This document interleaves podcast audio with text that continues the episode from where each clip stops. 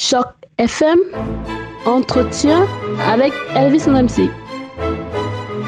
Bonjour à tous, bonjour et bienvenue sur Choc FM. Merci de nous retrouver pour parler d'actualité internationale. Vous savez, l'actualité internationale, elle est ce qu'elle est, c'est-à-dire qu'elle va très très rapidement, elle va au pas de charge et nous sommes obligés euh, de suivre ces euh, nombreux soubresauts.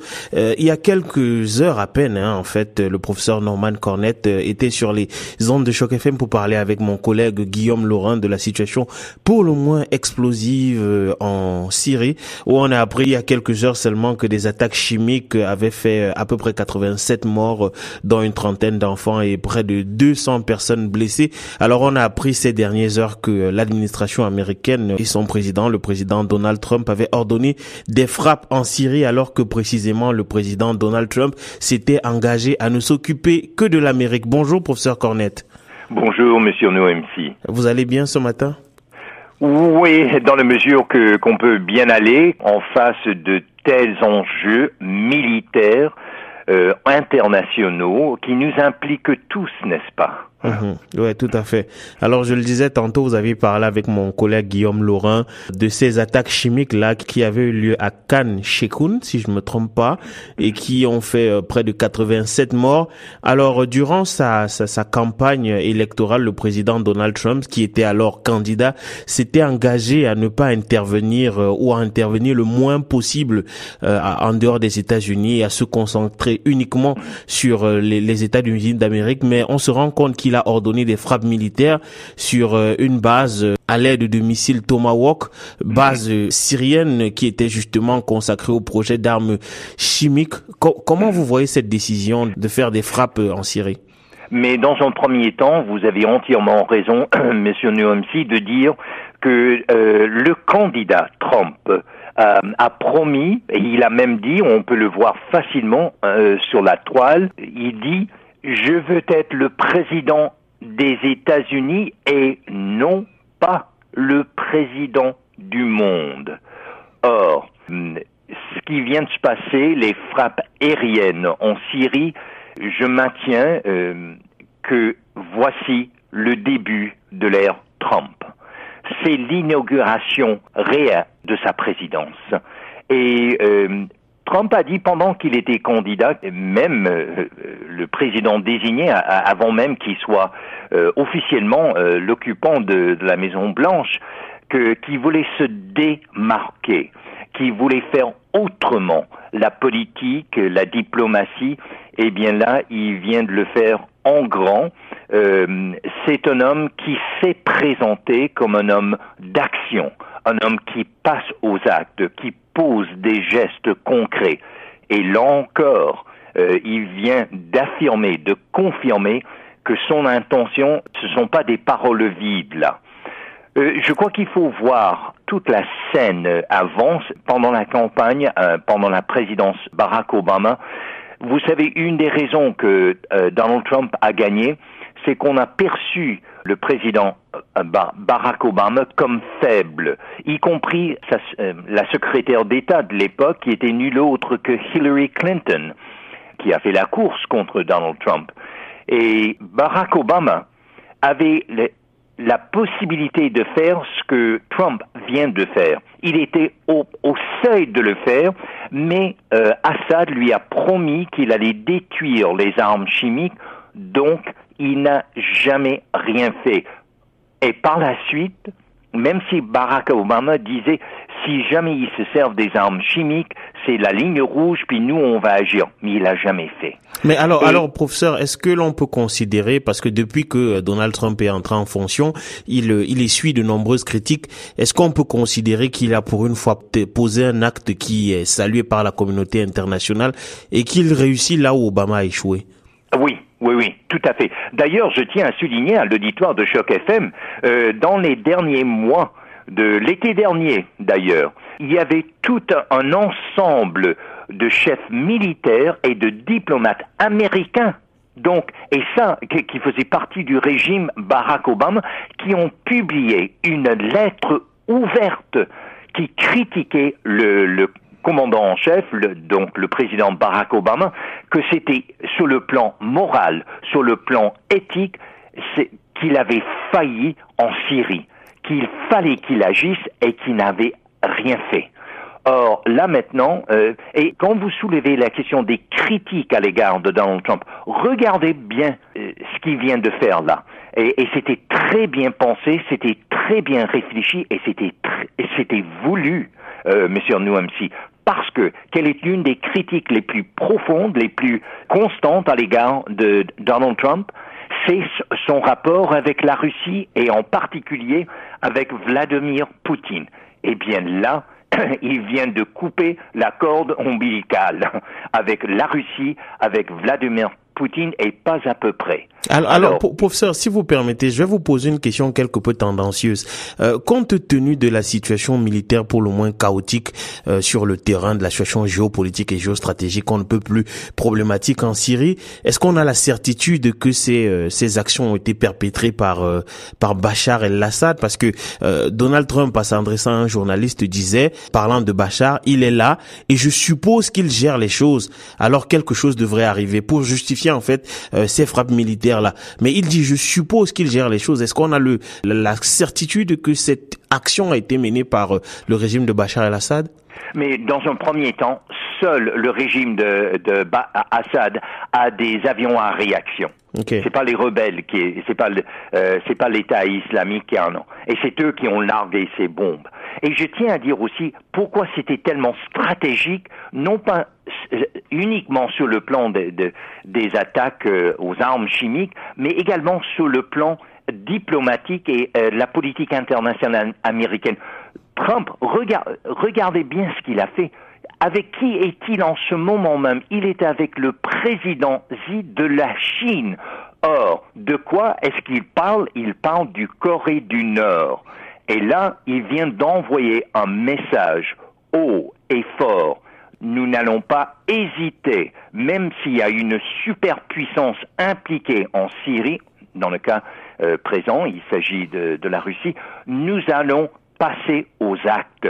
Alors, il vient d'envoyer un message à la fois à la Russie, mais également qui, protège le régime Assad, mais il vient d'envoyer un message fort et puissant à la Chine qui, qui protège Kim Jong-un et le Corée du Nord qui, eux, ont des armes nucléaires. Alors c'était très bien pensé.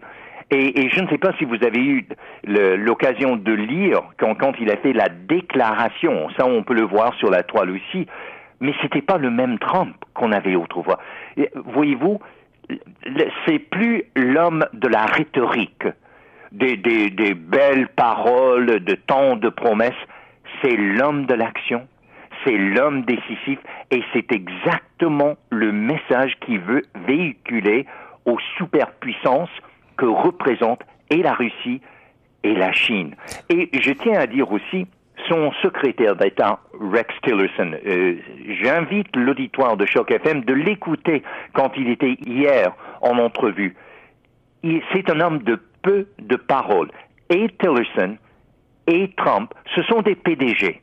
Ce sont des hommes qui prennent des décisions, des, décisions qu'ils estiment dans le meilleur intérêt des actionnaires, disons, mais dans ce cas-ci, ils sont les actionnaires, ce, ce sont les citoyens, c'est les États-Unis.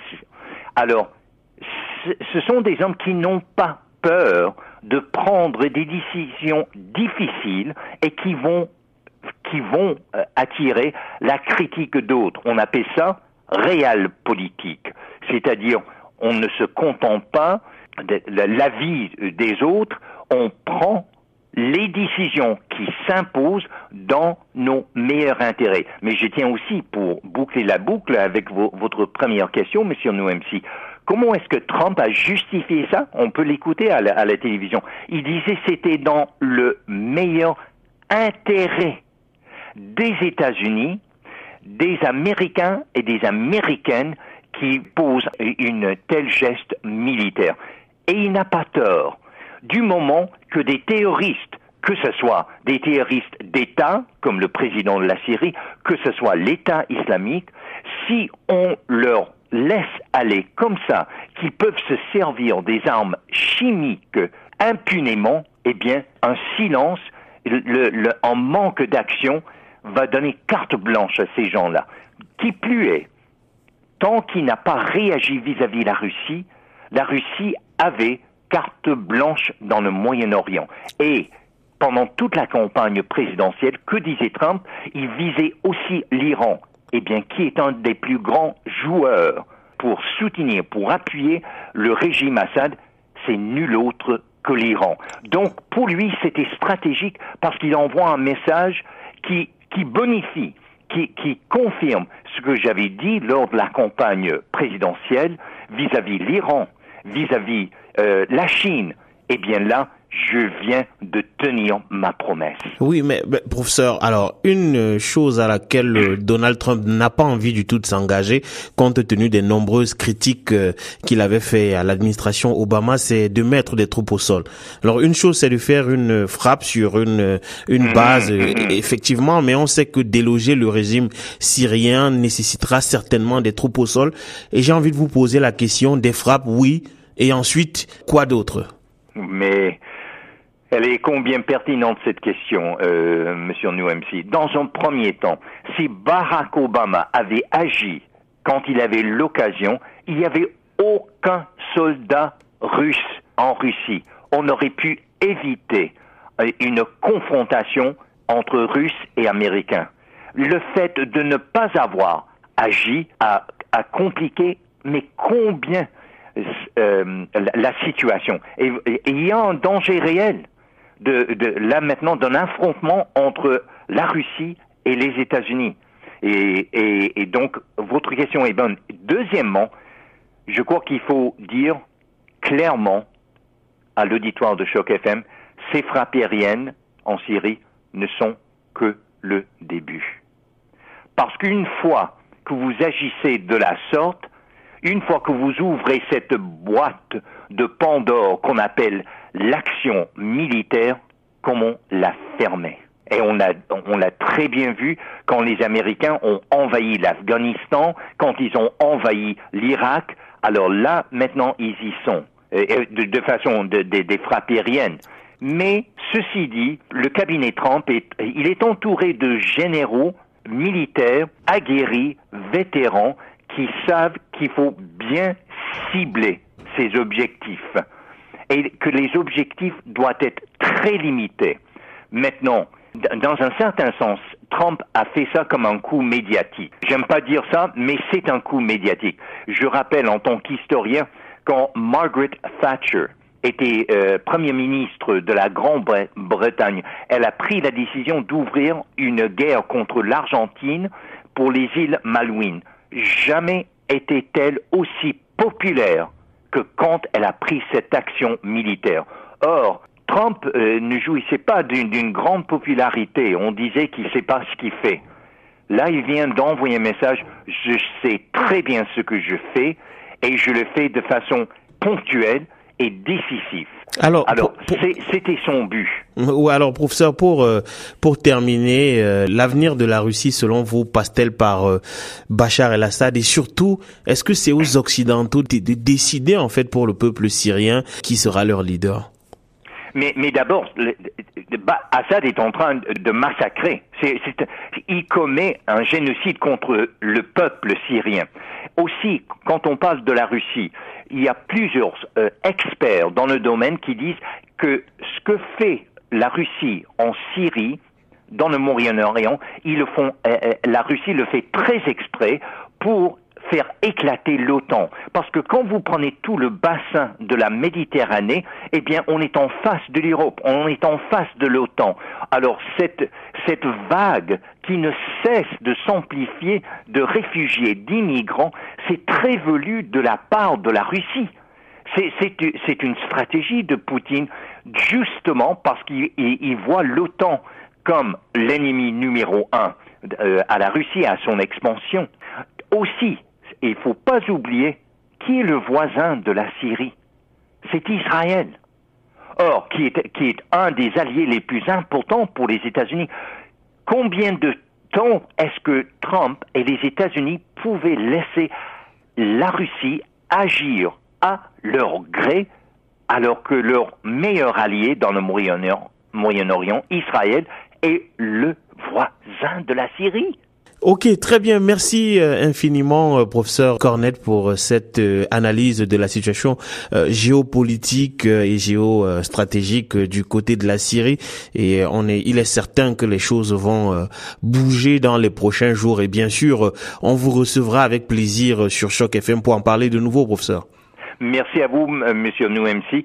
Et il faut se souvenir aussi que le, en Syrie, les Russes ont déjà des fusées sol, euh, sur sol qui auraient pu intercepter les, les fusées des États-Unis. Ils l'ont pas fait. Ce qui laisse entendre qu'il y avait un consentement, du moins tacite, de l'action américaine. Très bien. Merci beaucoup, professeur. Bonne journée à vous. Bonne journée à vous, monsieur Nouemsi.